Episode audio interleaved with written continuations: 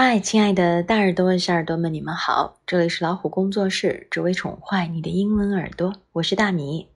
今天跟我一起来读第二部分的 High Five，June twenty nineteen，六月刊的 High Five。今天我们要看到的部分是 Piggies All Day。Piggy 指的就是小猪了。我们来看看这些可爱的小猪们在干嘛吧。One playful piggy short and stout, digs in the straw with his pink little snout.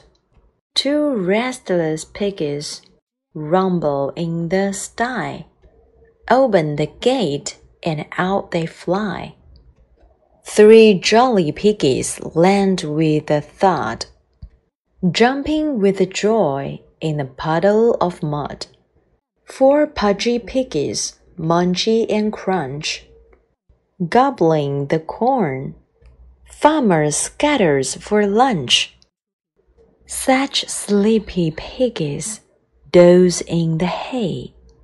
Piggies must rest so they can play another day.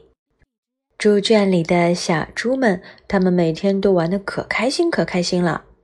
它们矮矮胖胖又很结实，喜欢用它们短短的鼻子拱来拱去。 他们喜欢在泥堆上咚咚咚。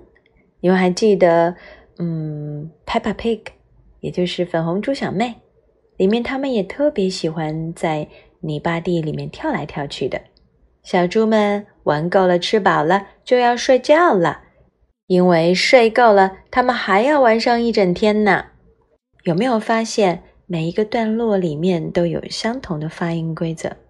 找出来，把它们圈出来。接下来我们又看到 puzzle jump around. How are these pictures the same? How are they different?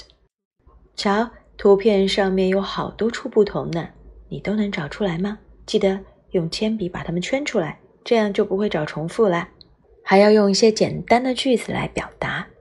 那宝贝儿们，呼啦圈叫做 hula hoop，还有一些衣服类的名词，比如 T-shirt。skirt, shorts, shoes, cardigan。有了这些词，表达起来是不是容易很多呢？接下来我们要看到的是 "That's silly"，傻傻的事情。瞧，那个窗口有卖 waffles，好多这样零食餐车，让我想起一个很好玩的数来宝。Oh, a milkshake, a crunchy crunchy waffle, a mozzarella pizza. All the eggs, all the eggs are broken. That was really nothing. We can do it British. 听起来好像有很多挺难发的音，但其实读起来特别的顺溜。我们再回到这个图片上来，去找一找 What silly things do you see? It's up to you.